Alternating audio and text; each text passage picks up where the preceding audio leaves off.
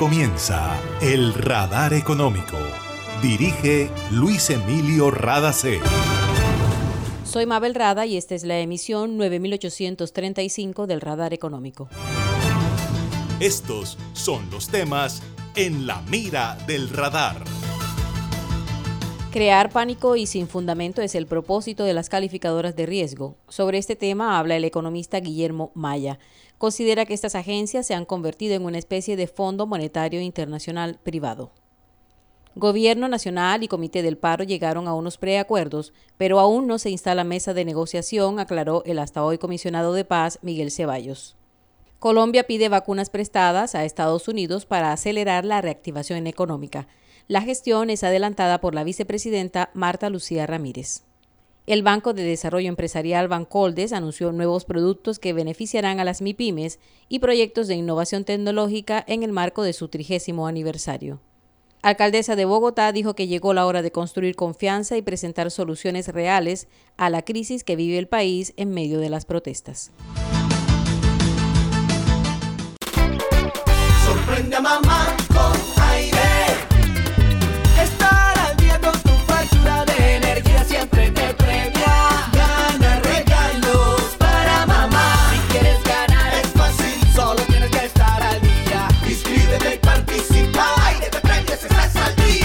a www.air-e.com y gana premios hasta de 500 mil pesos.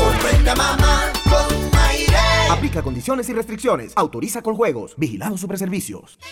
En Gases del Caribe te la ponemos fácil. Si debes tres o más facturas de tu servicio, comunícate a la línea 164 o al 367-9259 y programa tu acuerdo de pago. Ábrele la puerta a nuestros gestores para normalizar tu servicio. Cumplimos con todos los protocolos de bioseguridad establecidos por el Ministerio de Salud. En Gases del Caribe mantenemos la llama encendida. Vigilado Super Servicios. El 2020 fue un año que nos retó y nos puso a prueba, pero fuimos fuertes y como ciudad nos convertimos en ejemplo de superación. Por ti la ciudad no se detuvo y hoy no se detiene gracias a ti. Aprovecha y paga tus impuestos con un 5% de descuento hasta el 31 de mayo de 2021. Alcaldía de Barranquilla. Una nueva energía se expande.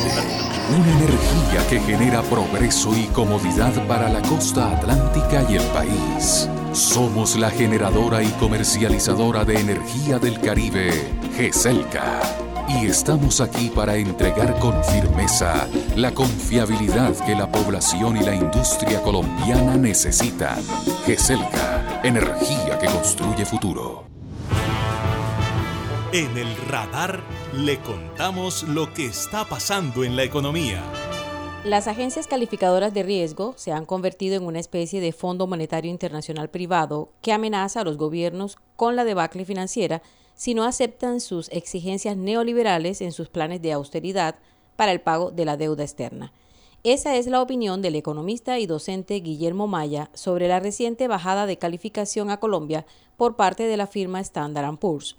Estas entidades se le piden a los gobiernos que creen abundantes condiciones de liquidez en dólares, lo que conocemos como reservas internacionales, dijo Guillermo Maya. Las reservas internacionales dicen que no se pueden usar precisamente por eso, porque son el colateral. O sea, el gobierno colombiano pone un colateral que está disponible para los inversionistas extranjeros para cuando quieran y puedan salir para que operen los inversionistas de corto plazo, especuladores, de tal manera que puedan salir sin tropiezos ante una posible devaluación y pérdida de capital cuando las condiciones de las economías cambian. O sea, realmente lo que llaman inversión extranjera es entran, compran unas acciones y dejan parqueadas la reserva, en, las reservas internacionales unas acciones o títulos valores, etcétera, para el uso básicamente de, ante una posible, digamos, expectativa de una evaluación que en el caso de una evaluación, los inversionistas extranjeros, al cambiar su, las pesos por dólares, igualmente van a tener unas pérdidas muy elevadas. Pero para que esto no pase, precisamente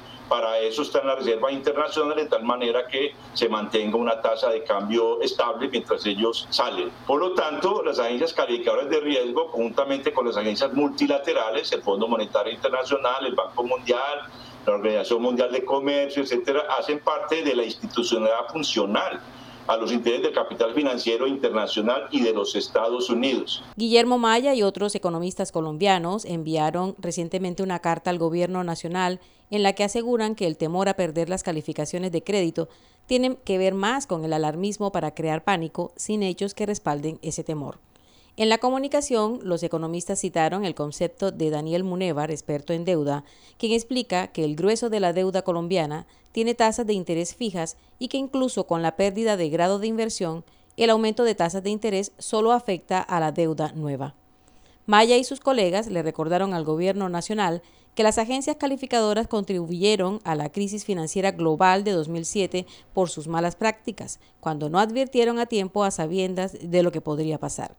Guillermo Maya dice que después de la crisis económica de 2007 y 2008, la economía se ha deteriorado y ya venía rezagada en crecimiento desde antes de la pandemia en Colombia.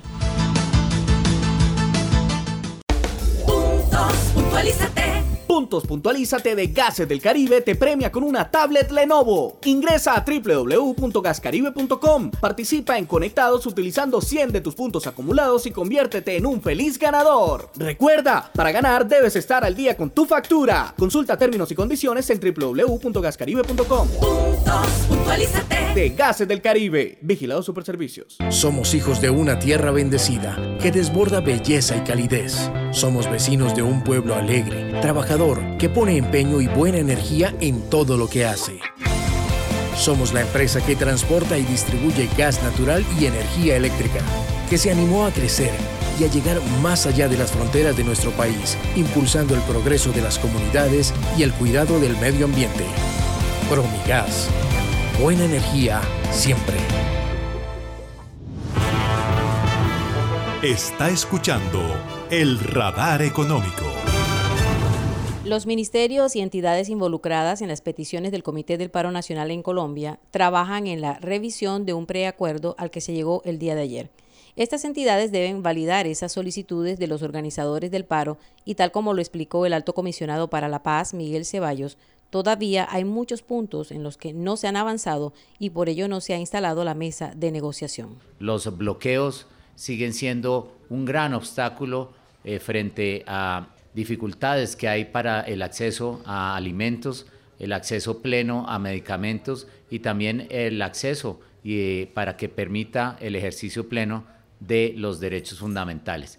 Hay una muy buena actitud, estaremos en esa eh, voluntad de entrar en un modo de eh, acuerdos, en modos de negociación, pero obviamente todavía hay unas etapas que deben surtirse y fueron etapas que fueron precisamente solicitadas por el mismo Comité Nacional del Paro al requerir como una un prerequisito, vale la pena la redundancia, crear este eh, acuerdo de garantías. También hay una comprensión mutua de que algunos aspectos de la referendación, por supuesto, toman más tiempo que otros, pero estamos ya en la línea de avanzar la pronta eh, noticia de que llegaremos a refrendar esos preacuerdos. Eh, estos textos están siendo analizados de manera formal por eh, los eh, respectivos ministerios y sus oficinas jurídicas. la función y el ejercicio del el equipo de gobierno fue llegar a unos textos de preacuerdo, será responsabilidad de los ministerios que tengan que ver con los temas, avanzar, por supuesto, en esa referendación. Estamos seguros, eso sí, y el presidente de la República ha pedido la máxima celeridad en ese análisis. Una de las peticiones del Comité del Paro es el desmonte del SMAT, la unidad antidisturbios, pero el comisionado para la paz dijo que ese es un tema que mientras están en preacuerdos será manejado con discreción. Claudia López, la alcaldesa de Bogotá, dijo que el gobierno no puede seguir reaccionando día a día a la protesta de la gente en las calles y llegó la hora de construir confianza y plantear soluciones a la crisis. Las prioridades de la ciudadanía cambiaron y por lo tanto las mías, las de la sociedad, las del gobierno nacional y todos los gobiernos deben cambiar. Así que voy, vamos, a dejar de reaccionar a la jornada de paro de cada día como si fuera exclusivamente un problema de bloqueo a la movilidad y voy, vamos, a ocuparnos del rescate social, económico y de legitimidad que nos reclaman los ciudadanos y muy en particular los jóvenes en las calles. La ciudadanía, queridos, lleva un mes hablándonos. Somos nosotros los que debemos escuchar y dar los pasos para reconstruir la confianza, el diálogo y las soluciones a las crisis que atravesamos. Claudia López anunció que cambiará la destinación de 2 billones de pesos del presupuesto de Bogotá para destinarlos a programas de educación y empleo de emergencia para jóvenes y mujeres en la capital del país. También se comprometió con renta básica para las familias en pobreza extrema, con atención humanitaria e inversiones en sectores que generen empleo en la ciudad.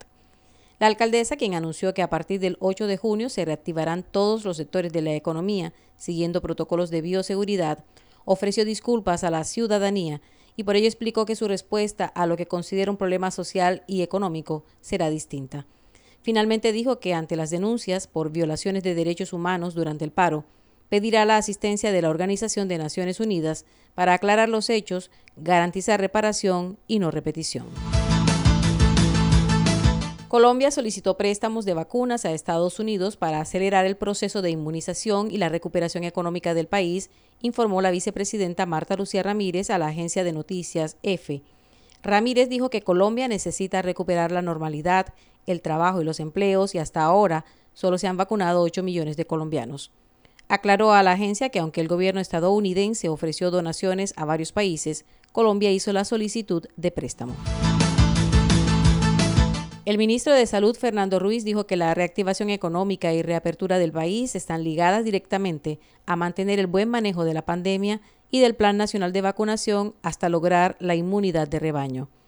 Ruiz expresó que también hay grandes desafíos frente a un sistema de salud que dejó de atender todas las patologías diferentes al COVID-19, pero es necesario fortalecer la capacidad de atención, especialmente en materia de salud mental. Colombia debe considerar su modelo de atención en salud de acuerdo con todos los aprendizajes que ha dejado la pandemia en relación con la telemedicina y la teleasistencia, por ejemplo, pero también revisar la política de los hospitales públicos para que sean sostenibles en el tiempo. Imagina la historia que estaríamos contando si en este aislamiento las centrales de generación de energía se hubieran detenido.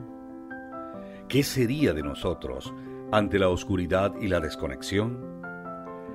¿Has agradecido tener funcionando todo lo que necesitas para estar cómodo en tu casa? En GESELCA trabajamos sin parar para que Colombia no se apague y la energía que hace bien siga iluminando la esperanza de todo un país. Estamos contigo. GESELCA, energía que hace bien. A mamá